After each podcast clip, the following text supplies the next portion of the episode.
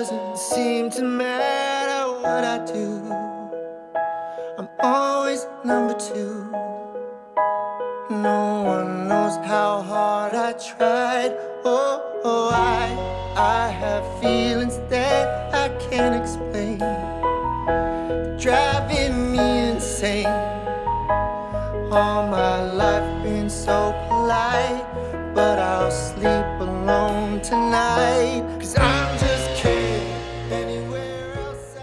Bonjour à toutes et à tous et bienvenue au balado de la revue de cinéma 24 images. Mon nom est Alexandre Fontaine-Rousseau et aujourd'hui à l'émission, on rend hommage au cinéaste William Friedkin euh, qui, nous a quittés au début euh, du mois d'août.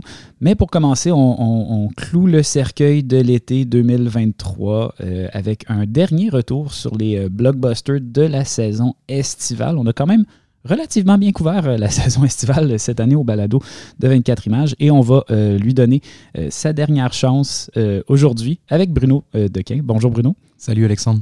Alors, euh, on a quand même pas mal de films à couvrir. Je pense qu'on va, on Mhm. va pas niaiser, puis on va, on va vraiment pas niaiser parce qu'on va commencer avec euh, le phénomène de l'été euh, 2023. J'ai nommé le meme Barbenheimer, euh, le fait que le film de Barbie et Oppenheimer de Christopher Nolan donc euh, sortaient la même fin de semaine et que pour une raison quelconque, l'Internet a décidé qu'il fallait que tout le monde voit les deux films le même jour, puis la question c'était dans quel ordre vous allez les voir. Enfin, bref, Ouais. vous n'avez pas passé l'été sous une roche, fait que vous savez de quoi on parle, mais euh, qu'est-ce que tu as pensé de, de tout ça, toi, Bruno?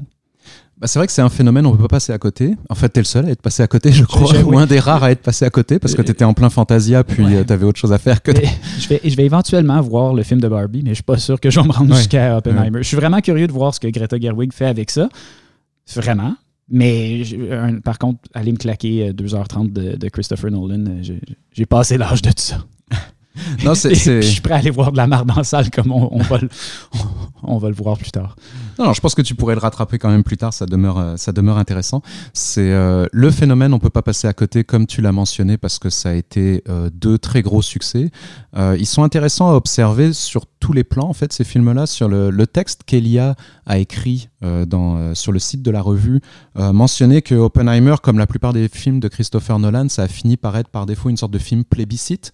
Et c'est vrai qu'il y avait un peu de ça, c'est pour ça l'importance de ces deux films-là. On avait ce sentiment que, ok, si ces deux films-là ne marchent pas, avec toute la campagne de promotion qu'ils ont fait, puis avec tout le phénomène, c'est que ça va vraiment pas bien pour le cinéma. Ouais, parce qu'on se souviendra que Tenet était aussi supposé sauver le cinéma Ouais. après la pandémie. là. donc, euh, ça, ça retombe toujours sur les épaules de, de Écoute, Christopher pauvre, Nolan. pauvre Christopher, qu'il le veuille ou qu'il le veuille pas, on dirait que ça retombe toujours un petit peu sur ses épaules. Mais ça, c'est vrai que c'est un phénomène qui est vraiment intéressant parce qu'on l'avait pas vu venir déjà de un. Je veux dire, on entendait parler de ces deux films-là. Évidemment, c'est des grosses productions hollywoodiennes depuis au moins plus d'un an. Mais euh, c'est que récemment, un peu avant l'été, qu'il y a eu cette espèce de drôle de, de Mhm. phénomène Internet. Ce qui est vraiment intéressant avec ce phénomène, c'est que un, il a déjoué un peu quand même toutes les attentes du modèle hollywoodien en théorie. Euh, donc c'est là où c'est intéressant de les observer. Je veux dire, en théorie, ça a un peu déjoué tout le modèle dans le sens où c'est rarissime qu'il y ait deux productions importantes que les Américains sortent la même fin de semaine ou la même journée. En général, ils vont toujours essayer de s'arranger pour, euh, Mhm. Pour pas se mettre euh, en compétition l'un avec l'autre. Donc déjà de un, c'est un peu inédit. D'habitude, on fait pas ça. Euh, de deux, ces deux films, évidemment, on les attendait parce que c'était ni des films de franchise, ni la énième suite où euh, on est quand même rendu à Fast 10. Donc euh, au niveau des franchises, c'est c'est assez avancé. On appelle ça une saga rendu là. Rendu là, ouais, effectivement. Et, et donc ça, il y avait des attentes par rapport à ça également. Et euh, il y avait cette idée que est-ce que ça peut fonctionner deux films qui sortent la même journée et qui s'adressent pas du tout, en fait, euh, ni au même public, ni au public typique du cinéma hollywoodien actuel, qui est, ben, comme on le sait depuis assez longtemps, euh, adolescent, euh, si possible entre 13 et 20 ans, grosso modo. Euh, alors que là, tout le marketing était fondé sur le fait que Oppenheimer, c'est le film sérieux pour les adultes et ambitieux, etc. Et Barbie, c'est le film pour les femmes et c'est rigolo. Bon, donc il y avait quelque chose d'intéressant à observer.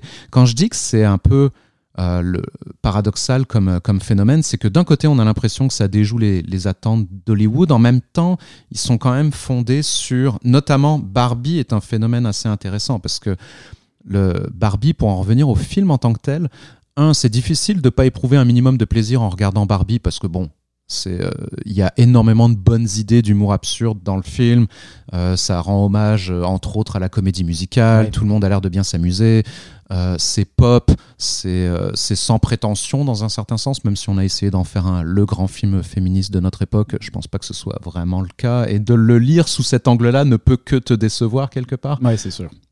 Mais euh, ceci étant dit, ça reste, et c'est un peu le, le sentiment que j'avais moi quand je l'ai regardé, c'était que Hollywood est obsédé depuis des années par le phénomène du IP, là, le intellectual Oui, property. oui, mais c'est un truc de reconnaissance de marque aussi parce que le Exact. même film qui s'appelle pas Barbie aura aucun succès, pourra pas attirer des gens en salle parce qu'il n'y a pas cette reconnaissance. de Non, non, c'est ça exactement. Et après, évidemment, ça vient avec euh, les limites du produit que- qu'on t'a commandé là ou qu'on a commandé à Greta Gerwig là? Je veux dire, on se doute bien que euh, elle a pas euh, nécessairement euh, la main libre sur absolument tout. Puis oui oui bien sûr c'est c'est soutenu par une grosse corporation. Mais le, principal enjeu pour moi c'était pas tant ça cette idée que euh, oh mon dieu euh, ça reste un film qui cherche à rehausser le blason de Mattel là. je dire bon oui certes. Euh, c'est plutôt le fait qu'on a le sentiment que passer la, on va dire les 40 premières minutes on est effectivement face à un produit de IP parce qu'en fait, on ne sait pas où on s'en va nécessairement. Donc ça, c'est très typique du cinéma américain actuel. C'est-à-dire, on arrive avec un concept, mais on n'arrive pas nécessairement avec une histoire ou un scénario euh, préétabli. Ce qui fait qu'il y a ce sentiment dans Barbie que, ok, d'accord, une fois qu'on s'est amusé dans Barbie Land, là, on, on s'en va où exactement, la Mhm. gang là? Mais On ne sait pas trop où on s'en va. Ça se conclut plus ou moins de façon euh, facile ou un peu en eau de boudin. Donc c'est un peu ça qui est décevant dans, euh, dans Barbie. Après, ça reste quand même un peu prometteur et c'est plutôt sympa qu'un film comme ça ait réussi à être un énorme succès, largement au-delà des attentes. Là, on Ouais. s'entend c'est, euh, ça, ça fait longtemps qu'on n'a pas vu au cinéma des films qui sont capables de tenir plusieurs semaines. Tu sais, là, on est rendu comme fin août, c'est encore les deux, troisièmes films Ouais. qui sont dans le, dans le box-office. là. Et ça, c'est, c'est rarissime. là. Et du côté de, d'Oppenheimer, je veux dire qu'on aime ou qu'on n'aime pas le film, c'était important que ça fonctionne, en fait, ce type de, de film-là. Donc, euh, c'est pour ça aussi que ça devient un film plébiscite parce que t'as pas nécessairement envie de tomber dessus, alors que, bon, euh, on n'en fait plus des films soi-disant pour adultes. On n'en fait presque plus des films qui ont un sujet qui est pas euh, quelqu'un en spandex. là. Et, euh, et ça, c'est intéressant. Puis c'est vrai qu'il y a quelque chose dans la, dans la démarche de Nolan qui, est, euh, qui, qui demeure assez radical. C'est-à-dire euh, cette idée de je, je vais utiliser euh, les caméras IMAX, mais en bout de ligne pour faire à peu près que des gros plans du visage cadavérique de mon, de mon acteur principal. euh, c'est quand même relativement audacieux. Mais donc, Oui. c'est pas l'usage qu'on a du IMAX d'habitude. Je dirais, toute la technologie actuellement est tout le temps fondée sur le même truc, là, plus gros, plus machin. Bon, bah, Mhm. lui la détourne en quelque sorte. Et après, même si ça a les défauts de, de plusieurs trucs à la Nolan, c'est-à-dire ça, ça va trop vite, c'est sans arrêt, c'est trop déstructuré pour son bien à certains niveaux. Mais en même temps, tellement structuré. Mais en, mais en même temps tellement structuré, oui, mais en même temps, il y a quelque chose dans, dans, dans ce film-là qui, euh, qui est quand même en accord avec euh, son sujet en quelque sorte. Et c'est euh, c'est pour ça que ça devient, ça devient relativement intéressant. Est-ce que c'est un des plus grands films de l'histoire du cinéma? Bon, l'histoire le dira. Quoi. Je dire, moi, je me prononcerai pas là-dessus là tout de suite. Mais euh, par contre, c'est certain que ça peut ouvrir éventuellement des portes. Euh, parce que normalement, ça ne devrait pas marcher ce, ce type de film actuellement. Dirais. Et donc, euh, je pense que c'était euh, le gros phénomène de l'été. On pouvait pas passer à côté. L'autre phénomène de l'été, ben, c'est les franchises. On Mhm. y échappe de moins en moins. On y échappe vraiment plus. En fait, euh, je veux dire, des fois, c'était comme. J'imaginais quelqu'un qui arrive sans avoir vu les films des dix dernières années dans un cinéma puis se dire Ouais, mais là, il n'y a rien qui s'adresse à moi. Tout est le. Tu sais, Fast 10, Mission Impossible. euh, huit. Mm. Dead Reckoning. Ben, C'est lequel, ça? C'est c'est le, le sixième, le septième? C'est dur de les suivre. Ils mettent pas les chiffres sur les films. C'est comment tu veux que je me retrouve? Il me semble que c'est le, huit- le septième, Ouais. je crois. Euh, de Flash, qui est Mhm. le premier de Flash en Mhm. théorie, mais qui s'inscrit évidemment dans l'univers cinématographique de DC.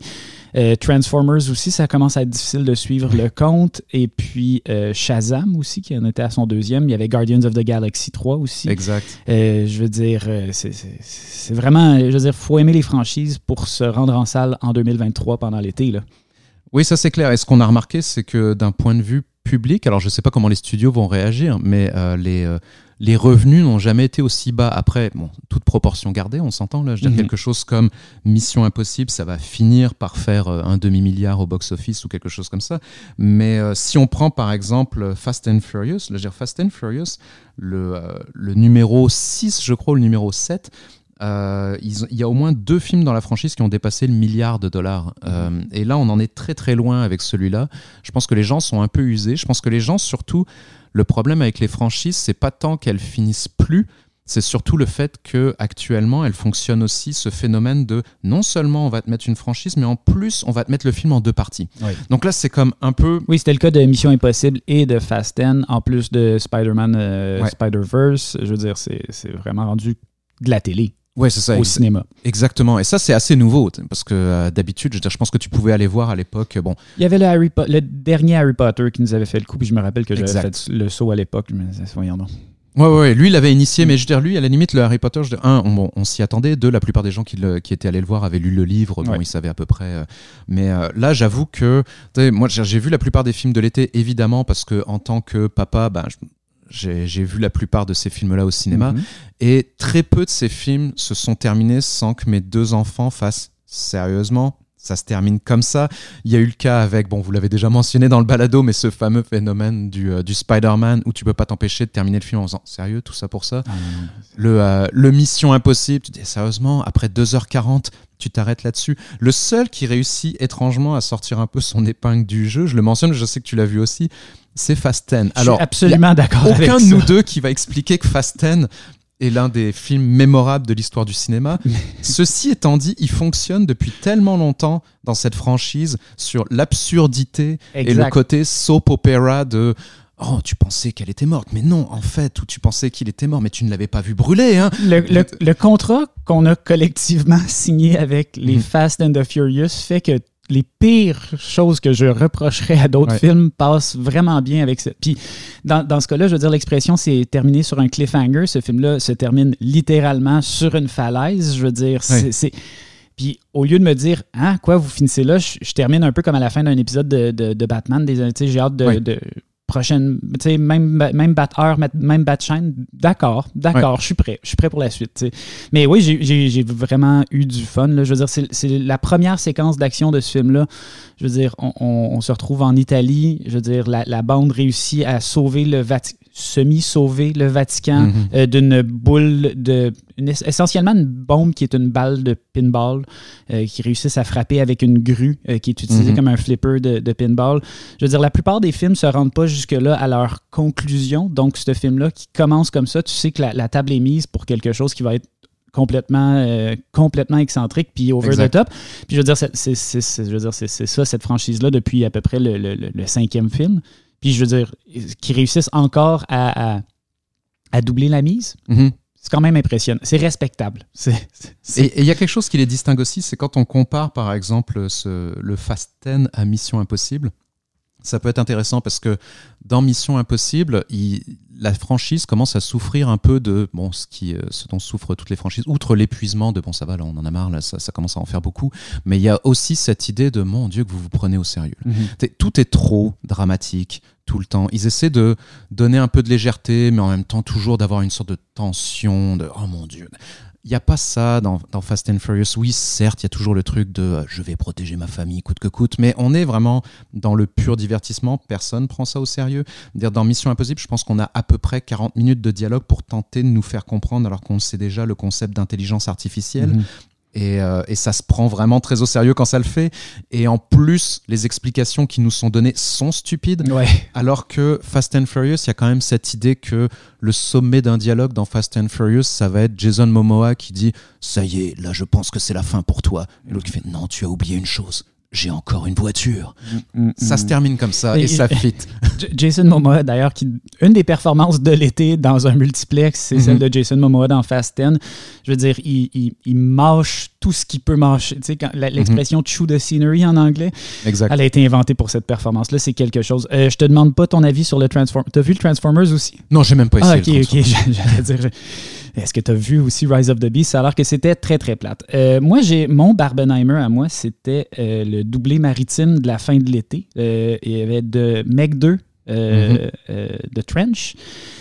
Et euh, Rise of euh, the, Last Voyage of the Demeter. Donc, euh, deux films d'horreur. Et en tout cas, c'était Mhm. des films de bateau. Euh, je ne sais pas pourquoi on dirait. tout- En fait, je sais dans le cas de Meg 2 pourquoi je voulais aller le voir. C'est que c'est un film qui a été réalisé par Ben Wheatley.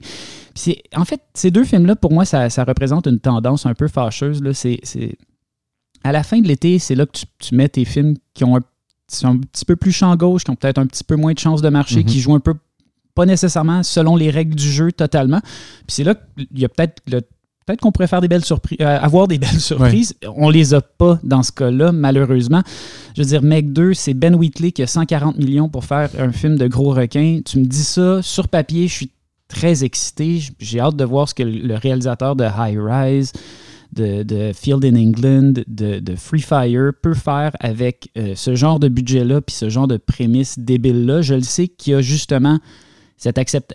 Wheatley me semble être le genre de gars assez intelligent pour dire euh, c'est un film de requin, ça va être niaiseux, j'accepte Mhm. ça, vous m'avez donné 140 millions, j'ai certaines obligations contractuelles, mais dans ce carré de sable-là, de Sky's the Limit, je trouve juste que c'est malheureusement, il n'y a, rien d'inspiré là-dedans. C'est un film. En fait, c'est trois films. On a l'impression, euh, je veux dire, à un certain point, on est dans les- justement dans la tranchée, dans la tranchée maritime, là, dans la fosse marine. Puis on, on- on- on s'imagine qu'on va peut-être être devant un genre de film, un peu un genre de Alien euh, ou un, un- pour euh, les amateurs de cinéma, des, un Deep, euh, deep, Star, Space. de Deep Space Six, là, Mhm. ou, euh, ou encore, euh, euh, je veux dire, euh, c'est ça, tous ces films-là là, qui étaient comme des imitations d'Alien, mais Ouais. sous l'eau dans les années 80, Exact. cette forte tendance-là. Là, tu te dis, ah, peut-être qu'il va faire ça. Finalement, il passe pas à ça. Ça devient un film d'action un peu plate sur une plateforme, euh, une plateforme qui est comme un laboratoire en haute mer. Puis après ça, à la fin, on arrive à un endroit qui s'appelle Fun Island. Puis là, ça devient un genre de piranha 3D dans la mesure où c'est des, des, des vacanciers qui se font Mhm. bouffer par du requin puis par un genre de kraken géant. Mais ça, ça atteint jamais des, des- des sommets de folie ou d'inspiration. La mise en scène, la caméra est, est pas là pour euh, vraiment raconter quelque chose ou pour avoir des. Le plan le plus inspiré, c'est la caméra est placée dans la bouche du requin qui mange des gens. Puis là, tu te dis, ah ouais, je pense que Ben Wheatley s'est Ouais. amusé en, en imaginant ce plan-là. Mais c'est ça, il y a comme un espèce de, de- de degré zéro euh, de, de l'enthousiasme qui est vraiment, vraiment décevant. Tu sais, c'est le genre de film où, je veux dire, on a Jason Statham euh, sur un jet ski qui essaye de harponner un gros requin, puis t'es là, puis tu te dis, c'est plate. Mhm. Il y a quelque chose qui se il y, passe a, il y a quelque chose qui cloche. Euh, c'est aussi un, un film qui est vraiment fait. En fait, c'est l'autre moment où on se rend compte que, dans le fond, le marché nord-américain, qu'est-ce que c'est en 2023? Parce que euh, c'est pour nous, c'est un film de Jason Statham, mais pour, le- le- le- pour la Chine continentale, c'est clairement un film de Wu Jing, là, le gars qui jouait dans les Wolf Warrior, et qui a joué aussi dans les Wandering Earth, qui est comme la, la plus grosse vedette euh, du cinéma chinois. Puis Qui est la co-vedette du film. Exactement. Mhm. Euh, je veux dire, euh, je- comme je te dis, moi, je, pense que dans ma tête, c'est Wu Jing, le sidekick Mhm. de Jason Statham, mais en Chine, quelqu'un est, est en train de se dire que c'est qui le gars pas de cheveux euh, qui, qui parle en anglais. Ouais. là. Puis il y a d'ailleurs, en fait, il y a une partie du film qui est en, en, en- en chinois. Je veux dire, c'est vraiment une coproduction internationale, mais c'est ça. Bref, 140 millions flushés aux toilettes, puis c'est vraiment plate. Le moment qui fait le plus Ben Wheatley, c'est la texture de l'image pendant le générique de la fin, puis là, t'es comme, hey, c'est wow. Euh, sinon, j'ai aussi vu, je ne vais pas en parler trop longtemps, là, mais Last Voyage of the Demeter, c'est un autre film qui pourrait être intéressant sur papier parce que c'est. C'est un petit film d'horreur qui, qui veut vraiment juste être un film d'horreur gothique. Le Déméter, c'est le bateau euh, sur lequel euh, Dracula euh, se rend de la Roumanie jusqu'à Londres. Mhm. Et puis l'origine de ce projet-là, c'est que le- en fait le scénariste Brachy Jr. dans les années 90, en 91, il va sur le plateau du Bram Stoker's Dracula de Francis Ford Coppola, puis il voit la maquette du Déméter, puis il dit hey, ça serait vraiment fou de faire un genre de Alien sur le bateau. Le pitch est quand même intéressant Mhm. sur papier. Euh, puis c'est une production qui a une historique super torturée. Là. Je ne vais pas rentrer dans les détails, là, mais ça, ça fait depuis 2003 que ça se promène d'un cinéaste à l'autre. À peu près tout le monde a été à un point ou à un autre dans les, 10 dans les 20 dernières années supposé tourner ce film-là. Finalement, ça aboutit entre les mains euh, de André euh, Ovredal, qui est le gars qui avait fait notamment euh, Troll Hunter. C'est un, mais c'est ça, un genre de réalisateur suédois qui fait du cinéma de genre correct en Suède, puis qui finit par euh, obtenir une gig un peu poche arrivée aux États-Unis. Puis c'est un autre film, mais c'est ça, je veux dire. Encore une fois, je veux dire, je suis le public rêvé pour un genre de film d'horreur gothique qui se passe sur un bateau, mais si c'était pas un film de 2023, peut-être que ça durerait 1h30 puis que j'aurais pas le temps de me tanner du fait que essentiellement c'est des plans sous-exposés où la profondeur de champ est réduite au strict minimum, Mhm. puis que la, la- la conclusion du film, c'est on va mettre plus de brouillard là-dessus, comme ça, ça va être encore plus inquiétant. Ouais. Mais là, vraiment, il y a, y un- y y a moment donné, mais c'est plate parce que je veux dire, je veux que ces petits. Tu sais, tu parlais de. de- tu sais, Il fallait que ça marche, il fallait que ça marche. En quelque part, je, je- Last Voyage of the Demeters, fallait que ça marche. Mhm. il, il faudrait qu'on ait justement ces films à 45. En plus, c'est ça, c'est un film à 45 millions. Euh, je veux dire, la mise en scène n'est pas dégueulasse non plus. La reconstitution d'époque n'est pas comme pourrie. La distribution est, tu sais, c'est tous des, des acteurs que tu comme, je l'ai déjà vu dans quelque chose, je sais Mhm. plus exactement c'est quoi, mais tu sais, il- il- tout le monde fait sa job. Mais, Exact. mais c'est juste, encore une fois, la, la- ça lève vraiment pas. Mais c'est vraiment un film qu'il faudrait que ça marche parce que veux- j'en veux des petites productions à 45 millions Mhm. qui sont. Qui sont des films de genre puis qui s'assument comme ça, qui essayent pas d'être d'autre chose, ça essaye pas d'être un film de super-héros. J'ai promis que j'en parlerais pas trop longtemps. Mais je suis en train de Mhm. m'étirer là-dessus, mais ça. Euh, T'as vu un autre film, Bruno, que moi j'ai pas encore vu, mais qui. Qui était fait pour toi, qui est pourtant. très fait, qui est fait pour Ouais. moi, mais j'étais trop. euh, J'avais le pied marin, qu'est-ce que tu veux que je te dise. Euh, Teenage Mutant Ninja Turtles, un film qui, quand même, surprend tout le monde depuis sa sortie. Oui, en effet. Bah, en fait, c'est l'exemple contraire de ce que tu viens de mentionner. C'est-à-dire, euh, une des belles surprises de l'été, c'est le nouveau euh, Tortue Ninja. Alors, euh, ça s'appelle Mutant Mayhem en anglais. Évidemment, en français euh, de France, là, ils ont décidé de le traduire Teenage Years. Parce que, ça- Parce ça que c'est un titre en anglais? parce que c'est un titre en anglais quand même, c'est plus, c'est plus sympa. C'est la belle surprise de la fin de l'été. Alors bon, il a une chose, c'est que oui, ça reste dans le domaine des, euh, des franchises et de ce qu'on a mentionné précédemment, là, les intellectual property. Mhm. Mais au moins, c'est bien fait. Et là, il y a cette idée aussi que ça vise un public très spécifique.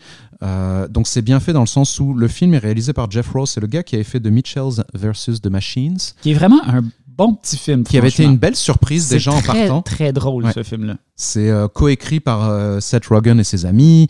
Donc, c'est un truc qui part quand même d'un d'un bon fond. Ouais. Puis c'est une Euh, franchise aussi, il faut le dire, qui a toujours eu de la mise. Je veux dire, tout le monde a de l'affection pour les Ninja Turtles, mais je veux dire, les films de, que Michael Bay avait produits des Ninja Turtles, c'était de la boîte. Exact. Je veux dire, c'est- une franchise qui, qui carbure à la bonne foi puis à la nostalgie des gens depuis vraiment longtemps. Ouais, mais là, ils ont réussi deux choses euh, par rapport à ce que tu mentionnais précédemment. Un, c'est le film fait 95 minutes à peu près. Oh, j'aime ça, j'aime ça, j'aime ça. bravo Tortue Ninja. Euh, le film utilise une esthétique qui vraiment tente de s'approcher davantage de, de comic book euh, et qui est très agréable, mais d'une bonne façon. C'est-à-dire, c'est pas hyper actif. euh, au point d'en être ouais. exactement d'en être épileptique comme le comme le Spider-Man Euh, c'est assez sympathique et surtout c'est au niveau du ton c'est le ton qu'ils ont réussi à trouver parce qu'on revient à cette idée que pourquoi ça marchait pas les trucs de Michael Bay? C'est parce qu'à un moment donné nos Tortues Ninja on n'a pas envie que ce soit une sorte de semi-Transformers euh, qui se veut un peu réaliste qui essaye d'être un petit peu plus sombre dans la mesure de ce que ça peut vouloir Mais dire chez Michael Bay puéril en même temps. Exactement. vraiment le cul entre deux chaises. comme Là, c'est vraiment le public visé, c'est les adolescents, et le film se concentre essentiellement sur les interactions. Ils ont compris que les Tortues Ninja, c'est quatre ados qui ont juste envie de manger de la pizza puis de se faire des amis.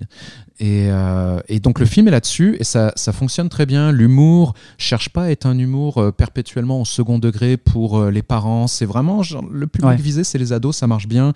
En même temps. L'animation fonctionne, la musique étrangement est composée par Trent Reznor et son complice Ouais, Atticus vu Ross. ça, mais Tu en même temps, tu dis étonnamment, puis en même temps, ils font quand même énormément de trames Ils sonores. font là, énormément de trames sonores, mais d'habitude on les ils attend pas ouais, sur ouais. ce champ-là des trames non, non, sonores. effectivement. Et, euh, et puis, je- la- la- une des raisons à la fin, je me suis dit, bon, c'est clair que ce film-là fonctionne. Moi, j'avais deux enfants ravis. Le film se termine sur euh, un générique sur fond de Can You Kick It de Tribe Called Quest. Là, j'ai deux garçons qui me disent hey, c'est formidable cette musique, Mm. c'est quoi ça? Est-ce qu'on peut l'écouter aussi à la maison? Je fais Good Oui. job, les Tortues oui, c'est le film qui, euh, qui est une belle surprise de l'été. Écoute, je, je vais, je vais le voir mardi prochain, peut-être, Mhm. qui sait. Euh, sinon, euh, le phénomène américain, euh, pour finir sur une note Ouais. bien déprimante, c'est un film qui s'appelle The Sound of Freedom. Faites-vous-en pas, on n'a pas été le voir, on n'a pas mis une scène là-dessus. Mais c'est assez intéressant parce que c'est le moment où ça y est, là, le, le- le mouvement MAGA puis conspirationniste commence à avoir son espèce de box-office parallèle en quelque part. Euh, donc, c'est quoi The Sound of Freedom pour ceux qui n'ont pas entendu parler de cette chose-là? Sound of Freedom, c'est un film réalisé par quelqu'un que vous ne connaissez pas, qui s'appelle Alejandro Monteverde, euh, et qui met en vedette quelqu'un que vous avez déjà connu, qui s'appelle Jim Caviezel, qui était l'acteur euh, Jésus. qui s'est fait connaître avec The Thin Red Line et qui est après devenu Jésus et qui est resté Jésus apparemment. Donc euh, quelqu'un qui est vraiment à fond dans les mouvements de droite religieuse américaine, qui est relié ou qui soutient les théories de canon, etc. Euh, c'est l'adaptation d'un livre de quelqu'un qui s'appelle Tim Ballard, qui était un ancien euh, employé du gouvernement américain et qui a décidé de devenir une sorte de, sauveur mercenaire euh, qui, qui a beaucoup travaillé pour essayer de sauver les gens du trafic sexuel, notamment en Colombie. Bon, le truc, c'est que le film est intéressant pour, pour des raisons qui sont avant tout économiques. De ce que j'ai compris du film, son principal problème, c'est qu'en gros, toutes les critiques ont dit c'est pas forcément un mauvais film. Donc c'est ça le truc, c'est que c'est pas nécessairement un film conspirationniste. C'est pas un film qui est relié ou qui tente de promouvoir les théories de, de Quanon et ce genre de trucs. Par contre, c'est euh, une sorte de, de, film un peu à la mode du, du thriller des années 70. Là. C'est ton hmm. euh, White Man Revenge Movie. C'est vraiment. Aurais pu, dans les années 70, tu aurais pu mettre Charles Bronson là-dedans. Il serait parti en Colombie. Il aurait atomisé je sais pas combien de personnes, sauvé 160 enfants. C'est un peu ça le truc, là, de ce que j'ai lu.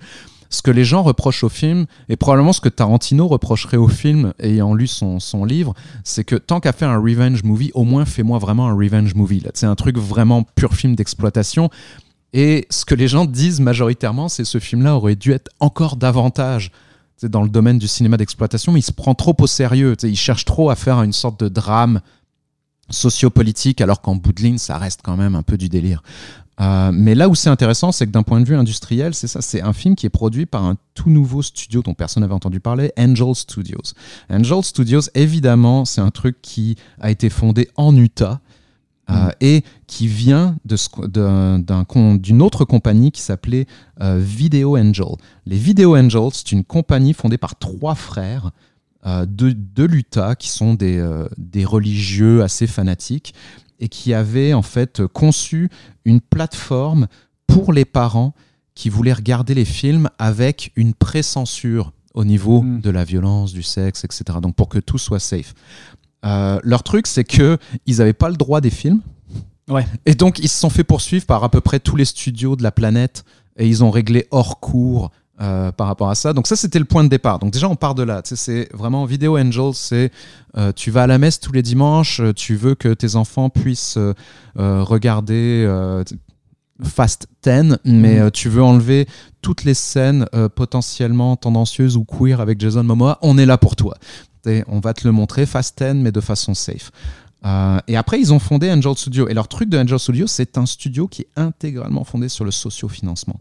Donc c'est là où on vient avec euh, le rapport à Quanon et mhm. euh, à la droite américaine. C'est-à-dire, c'est pas tant sur le, le, film en tant que tel là, qui a été fait, parce que manifestement, il porte pas là-dessus spécifiquement, mais par contre, que c'est quand même des thématiques adjacentes à qui nourrissent le. Oui, oui, on est d'accord, mais disons que on s'entend que dans le cinéma américain, ce type de thématique, euh, il y en a eu. Euh, c'est déjà la moitié des années 70, comme je disais. Donc, mais, mais donc eux, en fait, ils ont 50 000 investisseurs.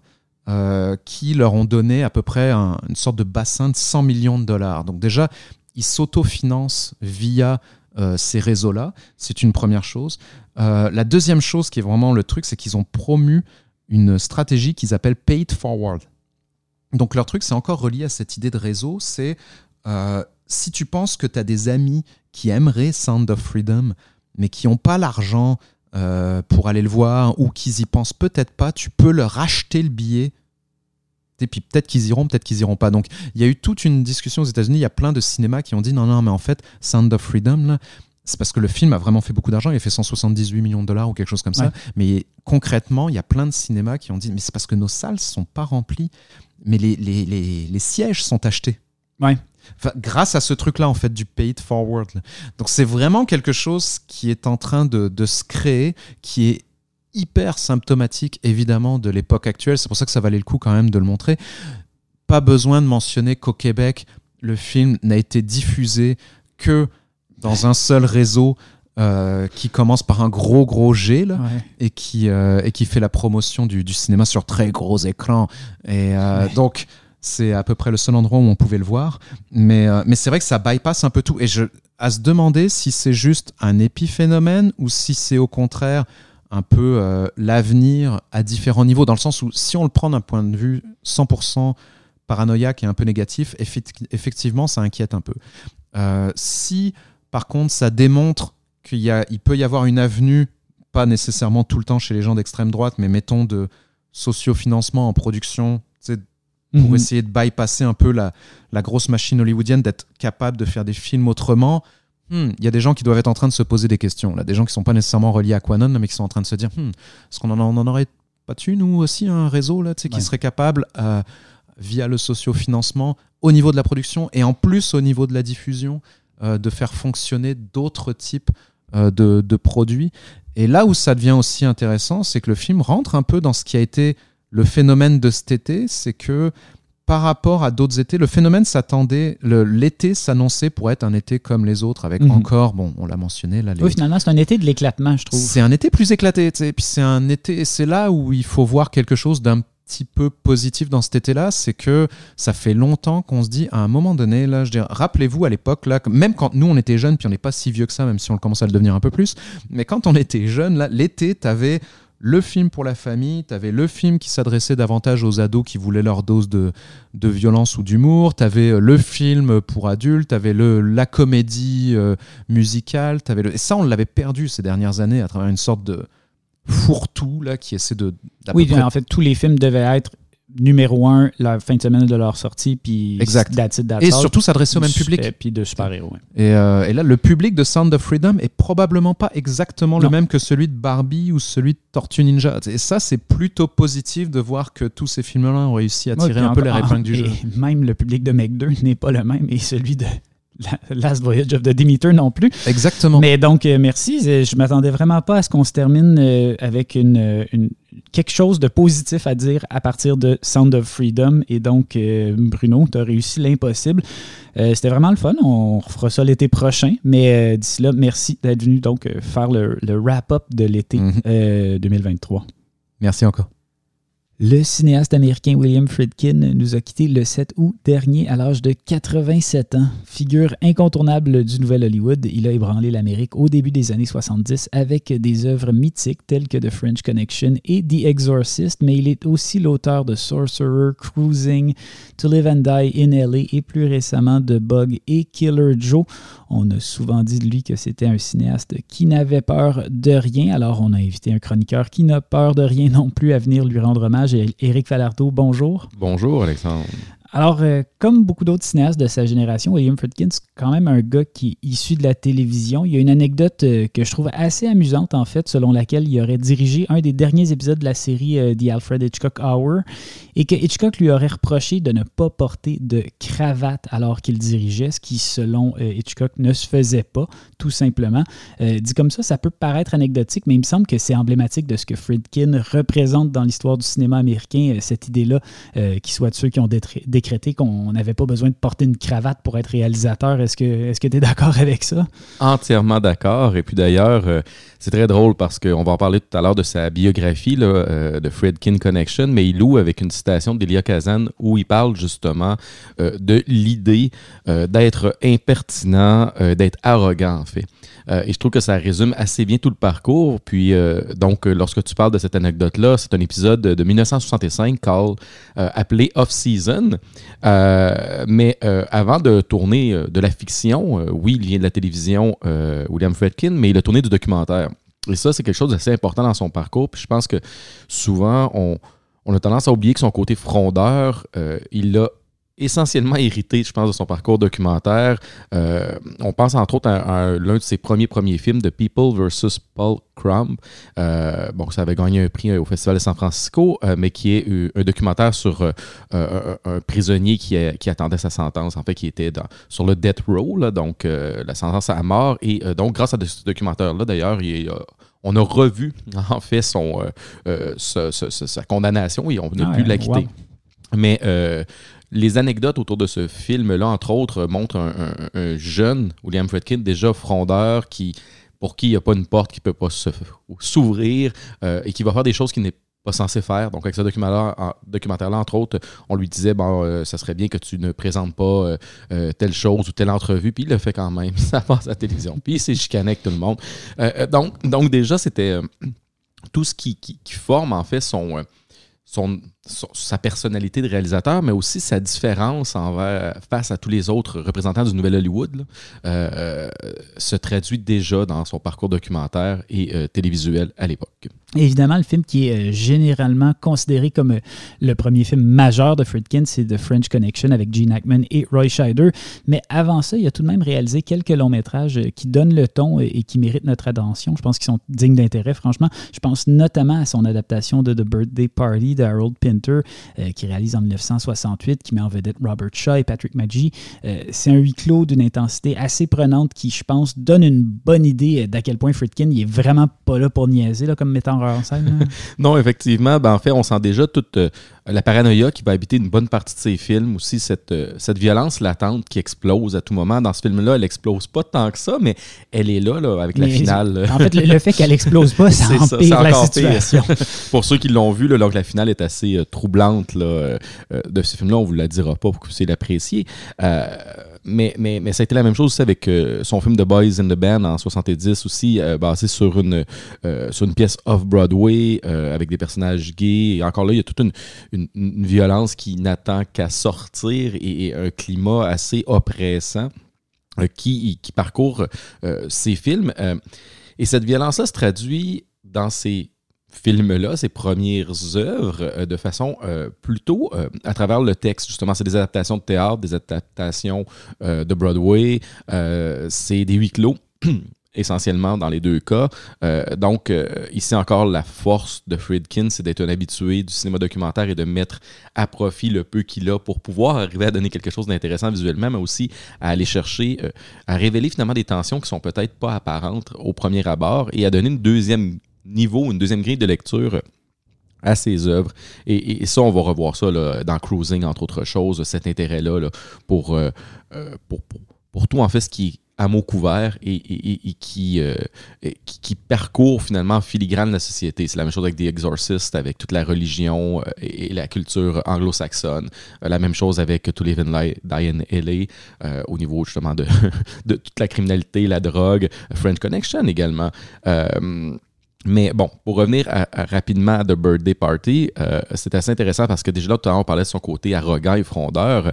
Euh, mais Friedkin, justement, travaillant dans un, dans un cours euh, dans, un petit lieu. Une anecdote assez amusante, euh, c'est que donc Pinter avait travaillé avec Joseph Losey, si on se souvient. Donc, je vais raconter l'anecdote que probablement beaucoup de gens connaissent, mais euh, qui vaut quand même la peine pour montrer à quel point Fredkin n'a pas froid aux yeux. Donc, Joseph Losey, le réalisateur entre autres de The Servant, grand film s'il en est un. Oui, grand réalisateur. En grand réalisateur, oui. Et, et, très très intéressé par, par une dimension, pour, pour parler de l'osé, mais qui rejoint Fredkin à quelque part. C'est euh, les apparences, un certain puritanisme, un certain moralisme, mais pas le moralisateur, mais un certain moralisme par rapport au parcours de ces personnages. Mm-hmm. Et ça, William Fredkin fait aussi beaucoup, beaucoup ça. Euh, donc c'est assez drôle et, et la rencontre Pinter Fredkin, Losey. Fait du sens quand on pense comme non, ça. Non, c'est vraiment, c'est clair. Euh, mais bon, euh, donc, euh, notre bon Fredkin décide de faire un plan de miroir qui était l'une des caractéristiques esthétiques principales de ce bon vieux Joseph Losey. Et quand Joseph Losey a vu le truc, il a dit Moi, je voudrais qu'il enlève ce plan-là parce qu'il me vole mon, mon style. Et Fredkin aurait simplement répondu Je ne détruirai pas la continuité de mon film pour faire plaisir à l'ego de Joseph Losey. Donc, c'est quand même on s'entend que c'est un jeune réalisateur, Fredkin. il n'a pas l'œuvre qu'il a aujourd'hui, euh, qu'il aurait eu plus tard. Donc, quand aujourd'hui, par exemple, il est en discussion avec Nicolas Winding Refn. Euh, très, très drôle. Très drôle, où Refn lui dit justement, euh, lui demande sérieusement comment on se sent quand on réalise des chefs-d'œuvre, parce que lui-même a réalisé Drive. Et donc, Fredkin de faire comme, ben, est-ce qu'il y a un médecin dans la salle? C'est qui ce gars-là? Il, est fou, là. Tu peux pas te permettre de dire que tu fais des chefs-d'œuvre de même, c'est pas toi qui décides ça. c'est un autre bon exemple. Ou encore, quand l'anecdote par rapport à Oliver Stone et, euh, et son film. Euh, euh, sur la, la, guerre de Troie, euh, non, sur Alexandre, excusez-moi, son film Alexandre. Euh, donc, à la même époque, il y avait les trucs avec le DVD qui arrivait et donc, il y a une entrevue qui lui dit Est-ce que vous croyez que c'est un format qui va devenir obsolète et qui va se, qui va se briser et qu'on va perdre des films? Il dit Ben non, là, on n'a pas de preuve de ça, j'ai plein de DVD chez nous qui fonctionnent. Il dit Ah, c'est parce qu'Oliver Stone, il a, il a, dit ça quelque part. Il dit Ben, c'est sûr qu'il a dit ça, il veut que tout le monde oublie qu'il a fait Alexander puis que ça disparaisse. c'est son problème, c'est lui qui est cave vous voyez un peu aussi le franc-parler euh, du personnage, euh, mais déjà, c'est tout, tout là en germe dans ses premiers films. Mhm. Bon, le, film qu'il met définitivement sur la map, on l'a déjà dit, c'est The French Connection. Et la pièce de, la pièce de résidence du film, c'est une poursuite automobile qui est souvent citée comme une des meilleures de l'histoire du cinéma. C'est vraiment une scène qui va définir Friedkin à un point, un point tel d'ailleurs que je le suspecte d'avoir tourné euh, celle de To Live and Die in LA en réponse à lui-même. qu'est-ce que cette scène-là nous dit, d'après toi, sur le, personnage Friedkin? Ben, ce que ça dit, le personnage Friedkin, c'est un, ce qui l'inspire. Donc, encore une fois, il avait tourné un documentaire quelques années auparavant, en 66, qui s'appelle The Thin Blue Line sur les policiers. Euh, euh, et donc, il avait fréquenté ce milieu-là et cette cette importance, cette volonté d'apporter un degré de crédibilité, de vraisemblance, de réalisme, entre guillemets, euh, dans ses projets, c'est une des raisons, c'est pourquoi The Exorcist fonctionne autant, euh, se traduit énormément dans The French Connection. Donc, cet apport du documentaire, cette caméra à l'épaule qui bouge, qui est nerveuse. Et donc, dans le cas de la poursuite, c'est à la fois euh, une façon de filmer auquel on n'était pas habitué pour des poursuites de voitures dans le cinéma hollywoodien, euh, parce qu'on est au cœur de l'action, on est dans la voiture, euh, ça brasse, ça bouge, c'est très documentaire justement. Et après ça, ben, il y a la façon de l'avoir tourné, où il a juste dit à son, euh, à son cascadeur, chauffeur de voiture, ben, mets la caméra sur le hood, puis roule dans les rues de New York, puis essaie de ne pas frapper personne. Puis ça va vraiment donner quelque chose de le fun. Et donc, toutes les risque d'accident. À un moment donné, il évite une voiture à la dernière seconde, il, freine devant un, piéton. Donc, tout ça est vrai. Et, donc, ça, ça donne, en fait, à, son cinéma un, edge qui, n'est pas celui, par exemple, de Palma où tout est factice, qui va travailler. Donc, un contemporain de, de Fredkin ou encore d'un Spielberg qui, lui, est davantage dans le, dans le langage plus classique. Ici, on vraiment quelqu'un qui veut se battre, et ça paraît dans son esthétique cinématographique, c'est-à-dire qu'il y a une façon d'utiliser la caméra au cœur de l'action et que la caméra devient un personnage aussi de par sa, proximité ou sa présence au cœur de ce qui se passe. Et, euh, donc, ça, c'est assez fort. Et oui, effectivement, donc, il va remporter l'Oscar pour euh, French Connection. Il y a une anecdote à travers ça aussi dans son livre où il raconte qu'il est arrivé en retard à la cérémonie, en fait, puis c'était compliqué, puis lui et son producteur ont été obligés de de hijacker quasiment une voiture avec un, homme pour qu'il les amène euh, au Chinese Theater pour qu'il soit là à temps pour recevoir le prix. Donc, vous voyez le genre de personnage, toujours des, anecdotes plus grandes que nature, des choses qui se peuvent pas. Euh, mais bon, The French Connection qui, qui l'a vraiment établi euh, comme cinéaste majeur important à seulement 36 ans, si je ne me trompe pas. Euh, pourquoi je dis si je ne me trompe pas? Parce qu'en fait, il y a une anecdote aussi là-dessus qu'on disait que c'était le plus jeune réalisateur à avoir remporté le meilleur film. Euh, mais on s'est rendu compte qu'on s'était trompé sur sa date de naissance. Donc, on pensait qu'il avait 32 ans, si je me souviens bien. Euh, mais il y a un autre réalisateur dont j'oublie le nom, que l'histoire a oublié, qui était plus jeune que Fredkin, finalement, qui avait 36 ans. Donc, histoire encore pour mythifier le personnage. Euh, mais pour revenir à la poursuite et To Live and Die in LA, effectivement, il en parle dans sa biographie. Il fait un long chapitre sur To Live and Die in LA et la scène de la poursuite sur l'autoroute euh, à, Los Angeles. Qui est aussi incroyable, franchement. Qui est aussi incroyable et qui là, il s'est dit ben, comment je peux dépasser justement ce que j'ai fait? Puis là, il s'est dit ben, je vais filmer de d'autres voitures et de côté de façon latérale. Et comme il y a beaucoup de voies sur l'autoroute à LA, euh, on va essayer de pousser là-dessus, puis de, pousser à son maximum la dangerosité qu'on peut avoir. Puis comme on peut pas barrer l'autoroute à LA pendant des jours, euh, on a un temps défini, donc il y a vraiment, euh, il y a vraiment une, conscience. Mais là, plutôt que d'avoir la caméra sur le dash qui entre, on, on, se retrouve avec des plans de côté de d'autres voitures, tout ça. Donc on, c'est comme si on, finalement on avait un regard extérieur sur quelque chose qu'il avait déjà fait. Donc, tu as tout à fait raison, je pense, quand tu dis qu'il. Ben, en fait, il le dit, mais tu as tout à fait raison lorsqu'on les regarde et on les compare les deux. L'autre incontournable de sa filmographie, c'est évidemment The Exorcist. Quand j'étais jeune, avant même de l'avoir vu, tous les gens de la génération de mes parents me disaient que c'était euh, le film le plus effrayant de tous les temps, point barre, c'était clair. Euh, c'est un film qui était vraiment précédé d'une réputation redoutable, euh, d'une légende urbaine aussi, voulant, qui était ponctuée d'images subliminales. Et c'est drôle parce que moi, en le voyant, ce qui m'avait d'abord frappé, c'est pas tant son aspect horrifique que son drôle de réalisme social, son espèce de petit côté quasiment Scorsese sur les bords qui, qui en fait en fait un film assez unique dans l'histoire du cinéma d'horreur. Puis ça revient un peu à ce que tu disais. J'ai mhm. l'impression son espèce d'héritage du documentaire, peut-être? Oui, puis son intérêt pour euh, ce qu'on pourrait dire le blue collar, l'homme de la rue. Puis il le fait dans ce film avec Travail d'exercice. Parce que quand on le regarde, le film, c'est essentiellement l'histoire d'un prêtre euh, euh, qui croit plus vraiment, puis on le suit dans son quotidien, puis il se passe pas grand-chose pour la majorité du film. Donc on, suit vraiment ce personnage-là qui, réapprend à croire, en fait, qui redevient croyant, mais aussi qui, qui agit dans son quotidien. Euh, et donc ça occupe le deux tiers du film, puis le reste du tiers, c'est l'exorcisme en tant que tel. Mais c'est justement pourquoi le film fonctionne, parce qu'on l'ancre dans quelque chose de très près du spectateur et, et d'une époque. Ce qui me fait penser aussi euh, euh, que Fredkin a, eu beaucoup de projets avortés euh, et d'autres non, où il a travaillé avec des gens, où il interviewait des gens qui ont travaillé très proche de l'horreur. il a fait un, documentaire donc, où il y avait une longue conversation avec Fritz Lang dans les années 70. Fritz Lang, donc quand même, on, a une certaine maîtrise avec M et tout ça d'un langage, d'un horreur qui prend euh, son temps et qui vient en fait jouer sur encore une fois l'ambiguïté morale, euh, mais surtout un projet qui, qui, a jamais vu le jour, mais qui je pense si ferait le lien avec un réalisateur euh, dont on ne doit plus vraiment dire le nom, mais dans ce cas-ci, c'est assez intéressant. Dans les années 70, il a essayé de réaliser un documentaire, Friedkin, sur le cinéma d'horreur. Il y avait encore Fritz Lang interviewé, mais il y avait un autre cinéaste contemporain également, Roman Polanski. Mm-hmm. Et donc, quand on regarde The Exorcist, il y a beaucoup de de lien à faire avec le cinéma de Polanski au niveau de cette euh, paranoïa, cette ambiguïté, euh, cette, inscription dans une réalité, mais qui est déformée, étrange, où justement le fantastique peut surgir, euh, mais qui est quand même très groundé, qui est proche, et que là, c'est l'esthétique du cinéaste qui vient en fait donner qui vient créer ce sentiment d'inquiétante étrangeté. Donc, c'est bon, Polanski a toutes sortes de plans avec des wide angles ou des fois un personnage qui regarde d'une façon bizarre, qui fait euh, une fausse langue à un moment de serpent, puis là, tu oh, bon, qu'est-ce qui vient de se passer, comme on pense dans le locataire. Mais euh, chez Fredkin, dans le dans The Exorcist, ben, c'est la scène d'ouverture, entre autres choses, avec les chacals qui, qui dévorent, euh, euh, je me souviens plus trop quoi exactement, mais les chacals qui se battent entre eux devant la, lorsqu'on trouve l'icône donc de, de, ce démon qui va posséder Pazazu, qui va posséder ensuite la petite Reagan euh, dans le film. Et, juste là, on vient en quelques minutes seulement au début du film de, de, mettre en fait, de, poser les bases puis de créer un climat d'inconfort. Puis ensuite de ça, le génie d'avoir euh, décidé de changer la musique du film lorsqu'il a entendu un extrait de Tubular Bill de Mike Oldfield. Euh, ça aussi, donc, euh, c'est vraiment tout le temps des petits détails comme ça qui font en sorte que, le, film se magnifie, que le climat de fantastique ou d'horreur ressort et en fait un film encore très efficace aujourd'hui.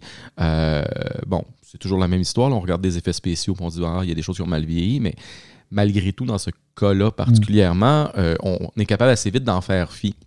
Et la première, euh, si on se souvient, le, premier euh, euh, plan large sur Reagan possédé, c'est lorsque qui a été rajouté par la suite parce qu'il avait été coupé à l'époque, mais c'est le plan où elle descend les escaliers comme une araignée. Et je, je m'excuse, mais n'importe qui qui voit ce plan-là a, une réaction assez forte. donc voilà, donc c'est des choses comme ça que Fredkin réussit à appliquer. Fredkin a été associé au Nouvel Hollywood au début des années 70. C'est drôle parce que peu de temps après, en 1977, il va un peu devenir le symbole d'une époque révolue parce que son film Sorcerer, euh, qui est un remake du Salaire de la peur de Henri-Georges Clouzot, sort en salle exactement une semaine après euh, Star Wars. Je ne sais pas si les gens ont déjà entendu parler de ce film-là, mais donc totalement éclipsé au box-office par le film de George Lucas. Après euh, Jaws, Star Wars, c'est vraiment euh, l'ère du blockbuster qui commence. Et c'est vrai que Sorcerer, même si c'est un film qui est absolument incroyable et que plusieurs considèrent euh, comme son meilleur, a vraiment en fait des allures de film d'un autre temps un peu dépassé quand on le compare à ça. Est-ce que l'échec de Sorcerer, d'après toi, ça va affecter Friedkin de manière comme profonde? En fait, ça l'a énormément déçu. Ça aussi, il en parle dans sa biographie. Euh, mais c'est un combattant. Donc, il s'est dit, ben là, tu te rassois puis tu continues. Tu sais, Puis il a encore fait des films très intéressants par la suite. Donc, euh, mais c'est sûr qu'on a l'impression, quand on voit The Sorcerer, que c'est dans la vague de ces projets mégalomanes, de plein de cinéastes qui, dans certains cas, ont réussi, d'autres moins. On pense à Apocalypse Now, on pense à des Herzog à la même époque, où on fait des choses tout à fait dangereuses, dangereuses, et, plus grandes que nature. Donc, on ne repose pas ces effets spéciaux. On met un vrai camion sur un petit pont qui va s'écrouler, puis traverse avec les comédiens, puis pendant, la, pendant la tempête. Pendant une tempête. Euh, Par-dessus la rivière. C'est magnifique, euh, mais, mais, mais ça fait des grand moment de cinéma, mais de, notre côté, euh, cette, dimension autorisante et dangereuse, mais surtout auteur, euh, qu'on retrouve, euh, tu sais, je veux dire, Steven Spielberg, c'est un auteur, on se questionne même pas là-dessus, mais, mais c'est sûr que on, on, passe d'un cinéma peut-être plus pour adultes à un cinéma plus de divertissement populaire, familial, avec Star Wars avec Steven Spielberg. Et par la force des choses, des gens comme justement Fredkin, Brian De Palma sont un peu mis de côté parce que ils ont une sensibilité qui n'est pas tout à fait la même. Et, et, Fredkin, justement, quand même, son cinéma est, de par ses intérêts documentaires, comme je l'ai dit tout à l'heure, de par ses points de vue, son intérêt pour les gens de la base, des travailleurs, euh, est quand même assez politique à quelque part. Et ça, ça se reflète dans Cruising, ça se reflète dans d'autres films par la suite. Euh, mais pour revenir à Sorcerer, euh, en fait, c'était pas son projet qu'il, c'était pas le projet qu'il a réalisé à ce moment-là. Il avait un projet, je pense, sur un film sur l'Atlantide. Euh, mais comme il a vu. Euh, à peine moins Megaman. à peine moins Megaman, mais comme Spielberg avait bien réussi avec son Close Encounter et toutes ses autres affaires, il a fait un peu comme va faire un genre de film pseudo-aventure, fantastico, mais auteur, parce que Friedkin, encore une fois, avec des trucs un peu pétés, il dit c'est pas trop intéressant, fait que pourquoi pas faire une réadaptation du roman Le salaire de la peur euh, et du film de Clouseau qu'il adore lui-même, Fredkin. Et donc, l'adaptation de Fredkin est, quand même, quand on la regarde, est très très près du roman parce qu'on prend vraiment la moitié du film à nous présenter chacun des personnages dans leur environnement avant d'arriver à ce mhm. moment où ils doivent monter la nitroglycérine, ce qui est totalement le contraire du film de Clouseau. Chaque scène est dans une autre une langue différente aussi, ce qui rejoint ça. Dans un monde différent avec euh, des personnages. Puis là, on en fait, on dans l'autre film, on le comprend lentement à travers les dialogues, mais ici, on comprend immédiatement euh, la position de ces personnages-là, les rapports qu'ils vont y avoir. Donc, c'est assez intéressant et ça témoigne, je trouve, de, la force qu'avait Fredkin de, de, positionner ces personnages dans un monde qui était complexe, en fait. J'ai jamais vu Cruising, qui a réalisé en 1980, qui met en scène Al Pacino dans le rôle d'un policier qui s'infiltre dans le milieu des clubs, euh, des clubs fétichistes homosexuels de New York. Euh, mais euh, le film va être la cible de plusieurs groupes d'activistes gays qui accusaient à l'époque le film de stigmatiser leur communauté. mais aujourd'hui, c'est quand même aussi un film qui compte parmi ses plus ardents défenseurs des gens comme le cinéaste torontois Bruce LaBruce ça m'a l'air d'un objet quand même assez complexe à aborder, qui donne aussi une, bonne idée quand même des, extrêmes que Friedkin pouvait courtiser? Oui, ben moi, en fait, je, vais t'avouer que c'est mon film préféré de Friedkin. Ah, ah, surprenamment, tu vas me dire. Euh, ben en fait, c'est qu'il y a une atmosphère très, très glauque, ce film-là. C'est basé sur un fait divers à l'époque à New York où il y avait euh, des hommes qui étaient assassinés, des hommes gays, puis ils ont retrouvé, en fait, des, bouts de cadavres dans la rivière Hudson. Et donc, le film de Friedkin reprend euh, un peu ça. Euh, mais ah, bon, il y a deux choses intéressantes avec euh, Cruising en général. On pourrait y aller plus en détail à un autre moment où on en reparlera peut-être à une autre émission. Mais d'une part, encore une fois, le souci documentaire de Fredkin qui était ben, on n'a pas beaucoup d'argent, on a réussi à avoir Al Pacino, puis etc., qu'il a fallu qu'il convainque de jouer dans le film, mais on va aller tourner dans des vrais clubs BDSM, gays, vraiment dans des choses. Puis à l'époque, dans les années, là on tombe en 80 quand le film sort, mais c'est tourné quelques années auparavant. Euh, je veux dire, la situation des gays n'est pas celle d'aujourd'hui. Euh, donc, euh, il y avait comme cette peur que ce soit un peu putatif et exploitatif et qu'on nous montre encore les personnes gays comme étant des dégénérés dans leur club, mais c'est pas tout à fait ça qui transpire. Et en même temps, c'est un peu ça qui transpire. Donc, il y a comme ce niveau d'ambiguïté. mais quand, quand on regarde le film, euh, ce niveau d'ambiguïté-là, en fait, c'est qu'on adopte à quelque part, à travers, une fois encore, l'esthétique de Fredkin, qui est une esthétique de nuit, tous ces clubs où les gars ont chaud, qui a de la sexualité, euh, et la sexualité gay qu'on voyait pas dans des films grand public comme ça à l'époque. Donc, c'est quand même c'est assez explicite euh, par moment. ça rejoint celle du personnage d'Al Pacino, en fait, qui doit infiltrer ce milieu-là un milieu, donc lui, il a tous ses préjugés, c'est un macho, euh, et donc euh, lui-même sa propre ambiguïté par rapport à, à ces gens qu'il, entre guillemets, déteste, mais en même temps que finalement euh, ressent un certain homo-érotisme et, ambiguïté que Friedkin pousse même jusqu'à amener le personnage, ben, en fait, les spectateurs se demander est-ce que c'est lui le personnage qui fait même les meurtres dans le film, ce que Al Pacino ne savait pas. Donc il y a eu un froid avec Friedkin après, ils sont chicanés parce que, parce que Friedkin a décidé de prendre un plan à la fin du film euh, qui donne cette allure-là. Et donc Al Pacino ne savait pas puis il a dit ben là moi je jouais pas pour ça puis là tu m'as utilisé. Parce que, ouais, moi je suis un réalisateur Boswell fait que j'utilise le montage et bien d'autres choses.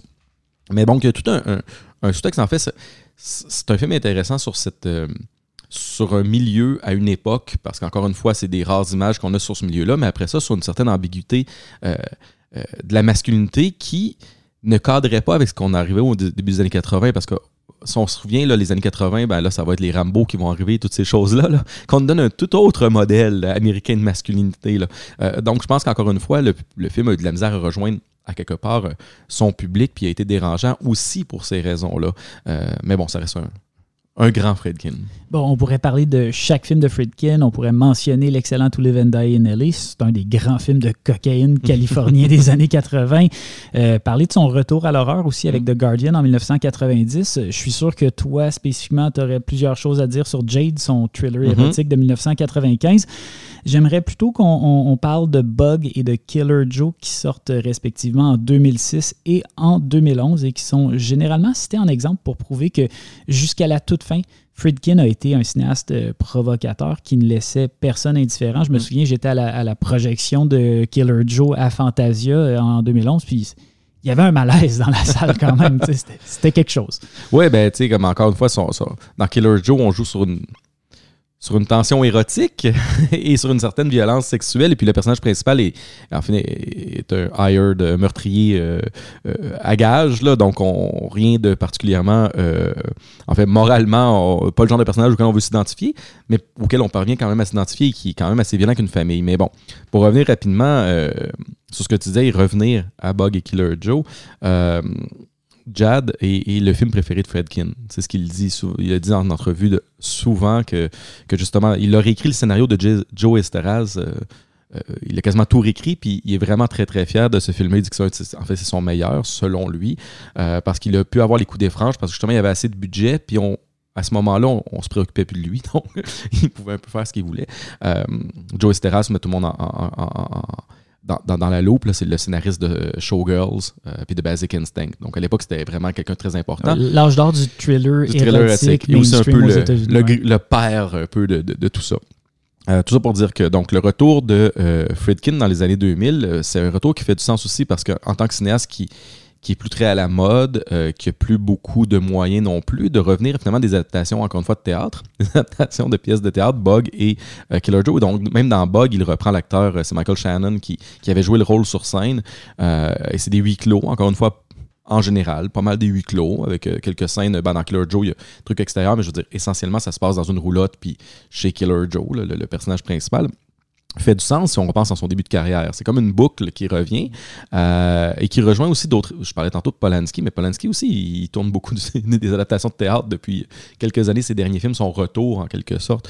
Euh, et je trouve ça intéressant parce que ces cinéastes-là, en bout de ligne, reviennent à quelque chose d'assez euh, fondamental dans leurs œuvres respectives, c'est-à-dire justement cette exploration de personnages dans leur environnement et, dans le cas de Friedkin, cette ambiguïté morale qui, euh, qui se traduit de manière esthétique à travers euh, une façon de filmer proche documentaire un peu plus nerveuse euh, et qui repousse constamment des limites. Et ces limites qui peuvent eux encore se permettre de repousser parce que même si on les trouve, on les suit moins. Euh, ils ont l'aura de toutes leurs belles années et de toute leur œuvre, donc ils peuvent se permettre encore de faire des choses et on ne leur dira pas de ne pas le faire. Donc, ils vont quand même avoir un peu de, moyens et de force pour pouvoir imposer justement une certaine scène, par exemple dans Killer Joe, qui était déjà là euh, dans la pièce, mais qui implique un pilon de poulet pour ceux qui veulent voir le film et qui est très dérangeante, justement, euh, mais qui est filmée de façon quand même assez explicite. Euh, donc, c'est des choses que un cinéaste comme Friedkin pouvait encore se permettre euh, de par sa réputation. Entre autres choses. Euh, en 2013, euh, Friedkin va faire paraître un livre que tu as mentionné euh, déjà à quelques reprises qui s'appelle The Friedkin Connection, a mémoire, qui est souvent cité comme étant parmi les, les, meilleures biographies de cinéastes américains. connaissant le personnage, sachant à quel point il n'y avait pas sa langue dans sa poche, j'imagine que c'est quand même pas mal croustillant comme lecture. Euh, je sais que tu l'as lu. Euh, qu'est-ce que ça t'a laissé comme impression euh, générale du, personnage Friedkin, cette lecture-là? Ça semblait être quelqu'un justement de très fonceur, qui se faisait pas dire non, qui était justement, on parlait d'arrogance en début, en début de, démission, mais, mais, vraiment quelqu'un d'arrogant et qui des fois en était conscient puis d'autres fois non. Et ça, c'est assez intéressant en bout de ligne parce que je pense qu'il est à la fois conscient de sa personnalité par moments exécrable. Je pense pas que c'est une personne qui doit être tout le temps non, il a pas à côtoyer, sympathique, sympathique euh, mais qu'en même temps a, cette euh, a quelque chose qu'on, quand on parle de, du cinéma comme guérilla, là, comme on part à la guerre, c'est, c'est vraiment comme cette mentalité-là qu'il avait. Puis lui, ben, on fait le meilleur film, puis on va tout casser s'il faut le faire, puis on va se rendre jusqu'au bout. Et c'est ça, Fredkin en fait. Puis ça a toujours été ça. C'est ça dans, sa, dans son esthétique, sa façon de. ses types de plans, ses personnages, ses univers. Euh, et, donc, quand on lit la biographie, euh, euh, par-delà les anecdotes croustillantes avec tel comédien ou justement les chicanes avec tel autre, ce qui est intéressant, c'est, de voir comment il, abordait chacun de ses projets, justement, comme, en fait le dernier, première des choses, et ensuite de ça, comme, quelque chose qui devait absolument comment je pourrais le dire, il, faut il, devait se battre pour y arriver et il devrait, dans sa tête, il y avait quelque chose à casser à chaque fois quand il amenait un nouveau projet. Et c'est ça qui ressort beaucoup du livre. Euh, et, ce qui ressort aussi, c'est à quel point certains films, euh, il les apprécie et d'autres probablement moins. Comme The Guardian, il n'en parle pas du tout. C'est quand même assez drôle. Il, ne mentionne même pas. Euh, mais il prend beaucoup de temps sur effectivement Cruising, Exorcist et tous ces films-là. To Live and Die Daily aussi, il en parle énormément. Donc, c'est assez euh, amusant, euh, French Connection aussi. Mais il passe beaucoup de temps aussi sur sa période documentaire, sur ses premiers, premiers films. Et ça, c'est assez fascinant dans sa bio. Et l'autre chose qui est fascinante aussi, c'est de voir à quel point, euh, malgré son succès populaire avec French Connection, qui lui a permis de faire les films successants, et même chose avec Exorcist, je pense que c'est ces films-là qui lui ont permis d'avoir une carrière parce que quand on le lit et quand on, lit un peu sur Fredkin, on se rend compte qu'il n'y a pas grand, des critiques de l'époque importantes qui l'aimaient. Euh, Pauline Kael le détestait. Elle avait détesté Birthday Party d'ailleurs. Roger Ebert disait que Jad, c'était le pire film qu'il avait vu. Après ça, The Guardian, même affaire. Donc, il, je détestait à peu près tout ce que Fredkin faisait. Euh, et c'est quand même assez drôle de voir que cette absence de consensus critique qui souvent permet à des auteurs de se démarquer, de rester malgré tout ce qu'ils offrent ou malgré tout ce qu'ils proposent d'un peu plus euh, en marge. Ben Friedkin, c'est le contraire. Il a fraissé fort avec des gros films commerciaux, Exorcist, Friend Connection, puis après ça, il s'est mis à faire ce qu'il voulait. Euh, et c'est assez en dehors de ce que les critiques euh, pouvaient faire. Donc lui, il a utilisé finalement le système hollywoodien, comme beaucoup de ses comparses du Nouvel Hollywood, mais en faisant quelques gros blockbusters qui ont pris tout le monde par surprise, qui ont lancé certaines modes, et ensuite de ça, en faisant ce qu'ils voulaient mhm. euh, envers et contre tous, euh, et par-delà le discours critique. Donc, quand même, bravo, M. Fredkin, euh, pour ça. On vous invite donc à lui rendre hommage en redécouvrant sa filmographie. Éric Falardeau, merci. Merci beaucoup. Et merci à vous de nous avoir écoutés cette semaine encore. Évidemment, vous pouvez suivre le balado de 24 images. C'est aux deux semaines. Donc, on se dit à dans deux semaines. Et d'ici là, bon cinéma.